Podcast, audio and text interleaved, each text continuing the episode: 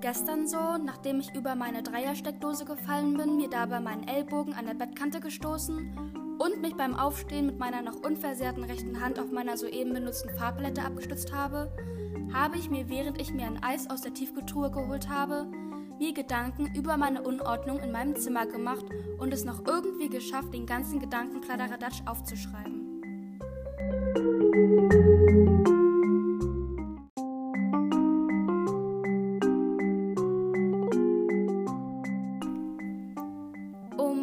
Ganz ehrlich zu sein, ich weiß nicht, wie ich das immer schaffe, aber mein Zimmer ist so mega unordentlich.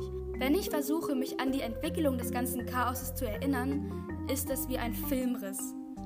Ich erinnere mich noch genau, wie es vorher aussah und sehe nun in der Gegenwart, wie es jetzt aussieht. Und das sind Welten.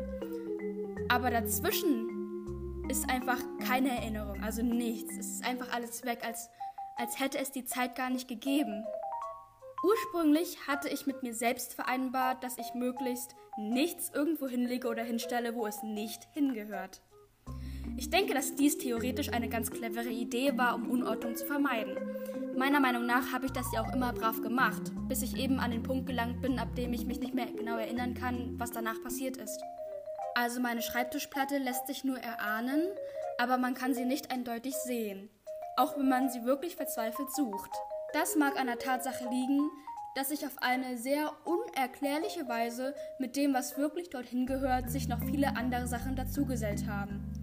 Wie zum Beispiel eine Packung Zahnseide, ein leeres Saftpaket, Gehörschutzstöpsel vom Baumarkt, drei Ikea-Kakteen, eine Rolle Klopapier, eine alte Eisteeflasche, drei verschiedene Deo-Roller, mehrere Plektrons, eine Tube Handcreme, ein kleines Fläschchen Klarlack, Mamas Schokoladenfondue-Gerät und so einige Teile eines sehr hastig auseinandergepuzzelten Rauchmelders. Während ich das hier gerade für euch aufnehme, stehe ich vor meinem 140 x 60 cm großen Schreibtisch und mustere mit Faszination und Ehrfurcht den Berg an Sachen, welcher das obere rechte Viertel meiner Schreibtischplatte einnimmt. Ich komme zu dem Schluss, dass dies für eine kleine Demonstration meiner Unordnung auf meinem Schreibtisch völlig ausreichend ist. Am Anfang hatte ich noch diese Idee gehabt, euch dazu aufzurufen, mir diesen Emoji mit dem Heiligenschein zu schicken, falls ihr auch eine Sache von den Sachen, die ich gerade aufgezählt habe, auf eurem Schreibtisch liegen habt. Jedoch lasse ich das jetzt mal lieber aus meiner sehr berechtigten Angst heraus, dass es bei keinem von euch so aussieht, wie es zurzeit bei mir aussieht. Auf meinem Boden, von der Zimmertür zu meinem Bett, kleben Malerkreppernstreifen, auf denen ein sehr wilder Teenager versucht hat, mit einem Edding Pfeile zu zeichnen, um der etwas schusseligen Zimmermitbewohnerin den rechten und sicheren Weg zu weisen. Gestern hatte ich es etwas eilig und habe mich nicht ganz an den Weg gehalten.